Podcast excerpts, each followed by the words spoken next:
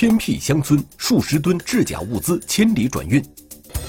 严寒之下，四点二二亿假币印制完成。广东、黑龙江两地警方联手行动，侦破新中国成立以来档案数量最大伪造货币案。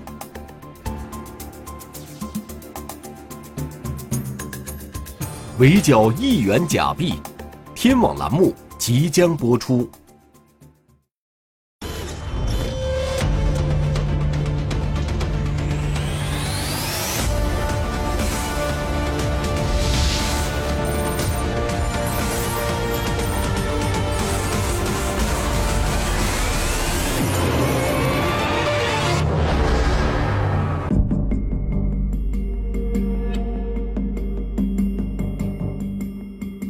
二零一九年十一月初，广东警方发现一条涉嫌伪造货币犯罪的线索。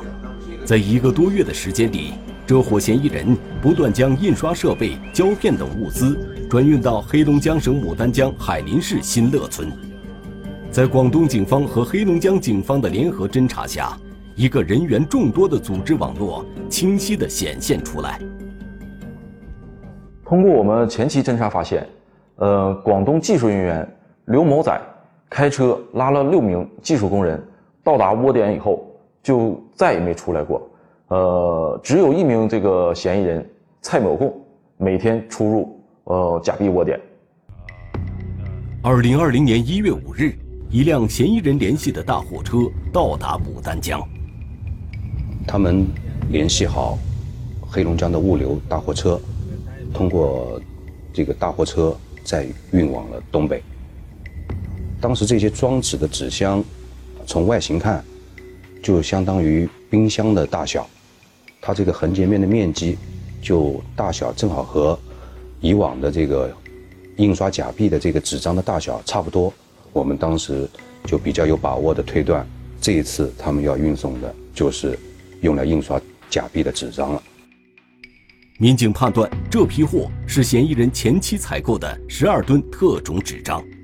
不过，这辆货车没有去此前装修厂房的新乐村，而是开到了新乐村附近的新民村。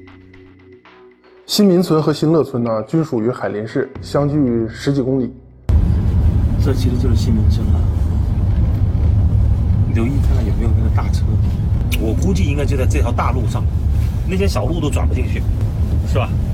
十来吨东西呢，想车子里面给废了大劲。嗯，有了，看到车了，看到了，看到了。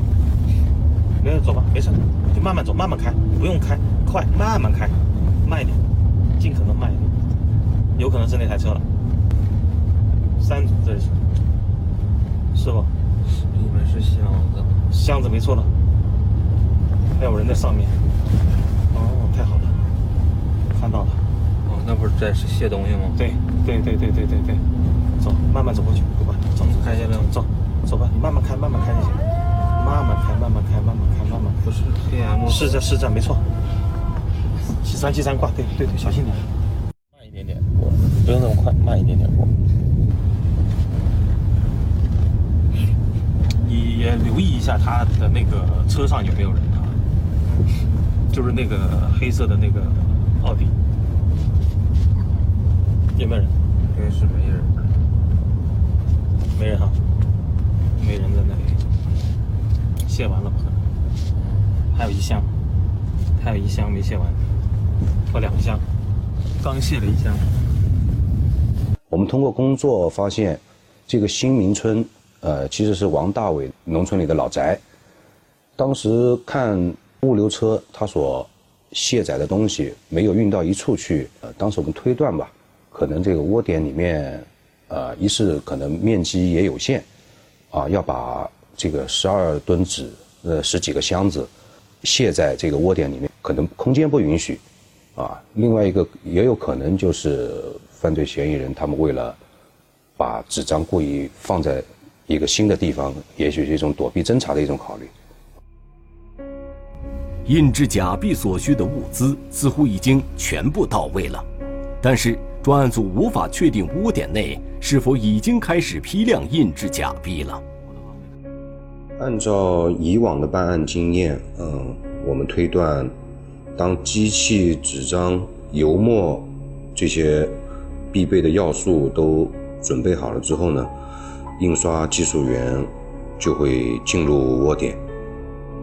接下来呢，他们是要调试印刷设备，调制印刷油墨的颜色，呃，尝试着印刷假币图案，会有这么一个阶段。我们在前期工作中始终都无法能够确定窝点内是否正是在开工印刷，有可能是在试印，就是犯罪嫌疑人只是在试机器的运转，是新的机器，也有可能机器出现故障了，他们在停工，在解决问题而已。调制的这么个过程，也许会顺利，也许会碰到一些问题。一般来讲，需要个三五天的时间，所以当时我们就全方位的关注着这个窝点内是一种什么样的状况。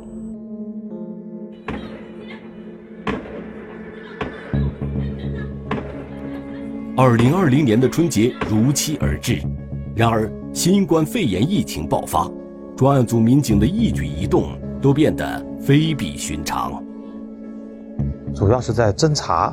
呃，过程当中呢，你出外线呢，有时候在跟踪过程当中呢，呃，也会出现就是被盘查呀，你又不能露出你的身份呐。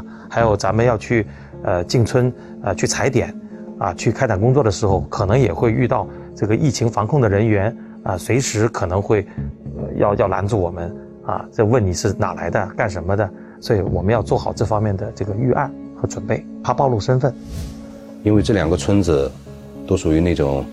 北方的农村，它肯定是一个熟人社会，啊，如果在在村子里面已经很少有人走动的情况下，这个侦查人员如果出现在这个村子里，就很就显得非常的显眼跟跟跟醒目，所以当时呢，就是更多的采用一种稍微啊把这个侦查视野拉后一点啊，这个远远距离的一种监控跟侦查吧。随着疫情防控措施日益严格，牡丹江市各村镇都加强了对人员流动的管控。广东的民警不但无法靠近印制窝点，而且连出行都成了问题。到了一月下旬的时候，村里面的人也不外出了，所以这个时候外线侦查民警他也就不方便进行近距离的侦查，因为像农村那样的环境。村里的人都不出门的话，这个侦查员啊出现在村里的路面上的话，就显得非常的显眼。所以当时的外线侦查工作呢，是受到了一定的阻碍啊，碰到了一些问题。窝点里的具体情况似乎要脱离民警的侦查视线。更为紧急的是，批量印制假币应该已经开始了。窝点内大概是在一月十八号左右，呃，正式开工印刷的。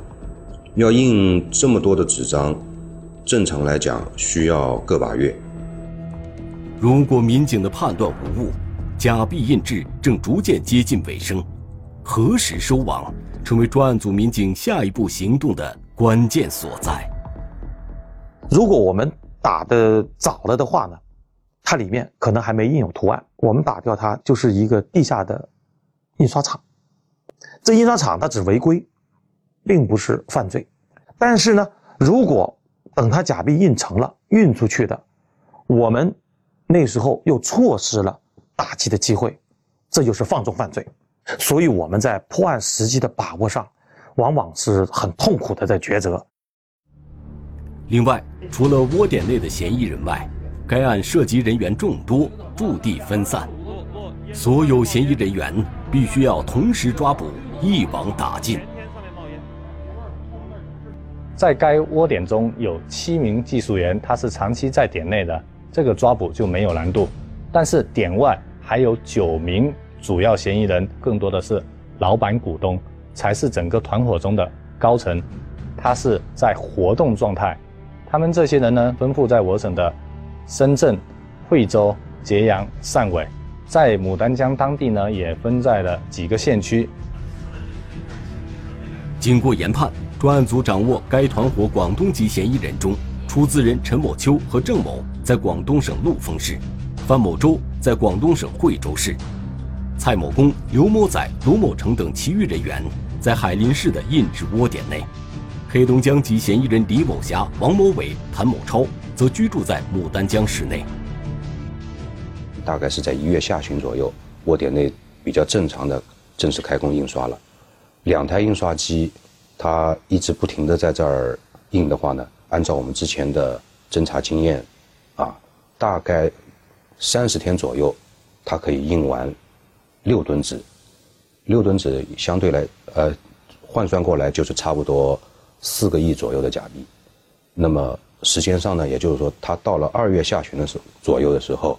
窝点内应该会有四个亿左右的假币已经印制完成了，所以我们选择在了它印好了一半的纸，剩下的另外一半纸准备再印的时候，我们选择了这个时候来进行收网，这是呃相对来说是比较成功的。对专案组民警来说，等待最终的抓捕时机又是一种煎熬。当时我们也担心。疫情防控的原因，村子里或者社区里的这个疫情工作人员，呃，去挨家挨户的入户检查的话呢，我们担心这种检查会让这个犯罪团伙暂停或者说终止他们的犯罪。二零二零年二月初，专案组获知李某霞正在联系购买大型变压器的外壳。得到这一情报，我们都认为李某霞购买变压器外壳的这个行为不正常。为了进一步摸清情况，我们到废品收购站进行了走访，得知大型变压器最值钱的就是里面的铜芯儿，没有了机芯儿，变压器就变成了一个铁箱子，很有可能是用来藏东西的。同时，王某伟和谭某超也频繁活动。王某伟最近正联系定制了一批，呃几百个特殊规格的纸箱。我们认为，我们分析嫌疑人打算将假币成品封箱之后利用。变压器外壳进行转移，结合谭某超办理车辆通行证，我们分析认为，嫌疑人极有可能已经完成了一批假币的印制，呃，并打算将其进行转移。二月中旬，广东的范某洲又给牡丹江市的李某霞发了一批货，专案组发现这批货是假币印制最后一道工序要使用的特殊材料白油。第一批假币快印的差不多的时候，位于广东的这个犯罪嫌疑人就把白油寄过去给黑龙江的李某霞。他们寄送白油的这个动作，也一定程度上说明了窝点内假币的印制的进度。此时抓捕时机已经成熟，经公安部经侦局统筹指挥，专案组决定在广东、黑龙江两地。调集四百余名警力，组成多个抓捕组，同时开展收网行动。在抓捕之前呢，经过我们的多次研判和大量侦查，已经确定了在牡丹江十二名犯罪嫌疑人的落脚点和藏匿地。因为在窝点之外还有谭某超、蔡某贡、李某霞等五个犯罪嫌疑人。而且这些嫌疑人住的都是高层，我们决定收网的时机定在凌晨的四点。那个期间，犯罪嫌疑人很少外出，如果强行破门而入的话，嫌疑人容易采取一些过激行为，造成人身伤亡。所以专案组事先准备了消防气垫，悄悄地铺设在嫌疑人家楼下，啊，避免嫌疑人采取一些过激的措施。同时，针对海林市新民村纸张存放窝点和新乐村印制窝点内可能存在大量易燃易爆物品，专案组也做了相应的预案。如果警方破门冲击的时候，如果这个过程不能在短时间内能够控制场面的话，我们得防着窝点内的犯罪嫌疑人利用焚烧。啊，等等方式把里面的罪证给毁灭掉，所以当时在消防灭火这个方面，黑龙江警方是做了大量的充分的准备和考虑。与以往的抓捕不同，疫情防控是专案组行动准备的重中之重。我们在收网的时候，不但要保证民警的人身安全，也要保证犯罪嫌疑人不被感染。所以，指挥部提前准备了防护服、手套等防护工具，并且事先联系好了疫情检测机构。一旦嫌疑人抓捕到位，就要立即送往检测。情报显示，新民村放置纸张的窝点内没有人。专案组决定集中力量对新乐村印制窝点内的嫌疑人进行抓捕。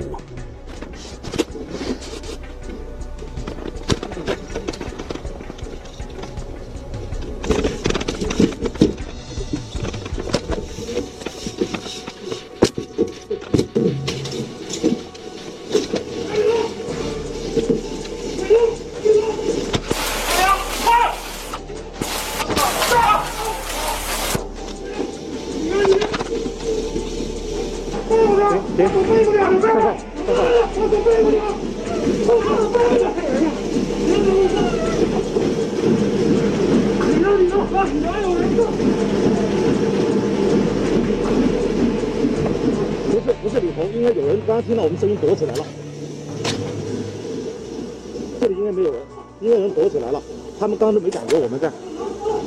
别动啊！薅着铐子，薅着铐子，薅着铐子。你叫什么名？卢建成。卢建成，抬个头。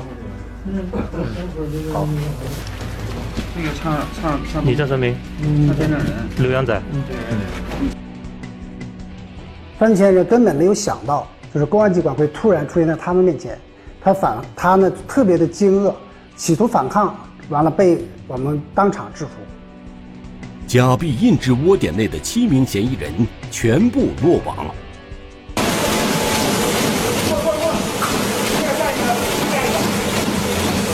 在进入车间后，我们听到的噪音声响非常大。这时我们发现，车间内所有的门窗和墙壁都被嫌疑人进行了大量的隔音改造，有一些加厚的门板和隔音棉。犯罪嫌疑人为什么这么做呢？应该是怕制假机器的声音噪音太大，外传出去被周围的居民发现，所以对室内进行了大量的封闭式改造。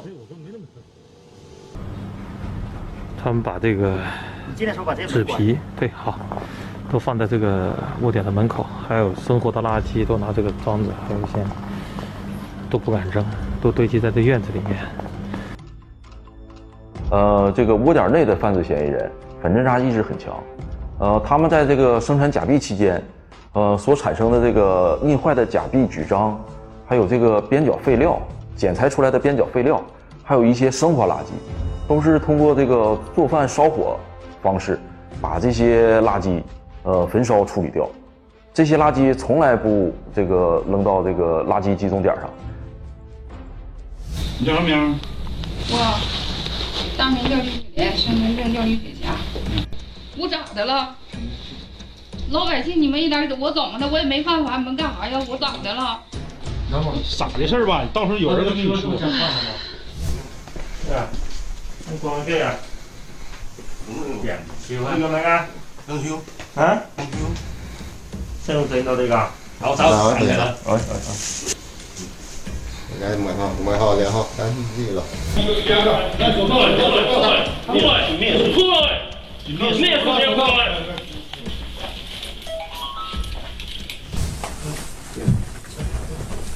出去吧，走走，发现。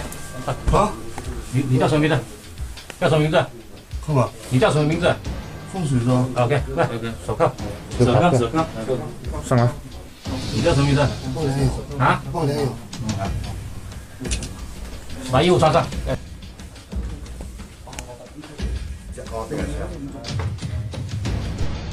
在疫情防控的特殊时期，专案组采取了视频提审的方式，对犯罪嫌疑人进行非接触审讯。在审讯罗某成时呢，罗某成交代，呃，在他来牡丹江参与制假币时呢，他的媳妇儿曾多次劝阻他不让他参与。罗某成对他媳妇儿说呢。想靠打工来赚钱，想盖房子，想买车是不可能的。像这种一下能挣多这么多钱的机会是不会再有的。呃，卢宝成呢，呃，坚决参与这件事情，呃，选择了铤而走险，呃，最后走向了一个不归之路。卢某成啊，呃，是属于整个这个团伙当中，呃，最顶尖的这个印刷技术工人。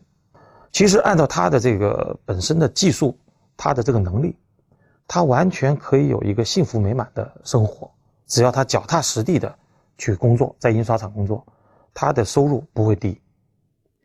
呃，但是他这个以为啊，这个神不知鬼不觉，啊，在黑龙江啊做这个事儿，当我们在行动的抓捕的时候，抓捕他的时候啊，他整个人就懵了，他都没有想到。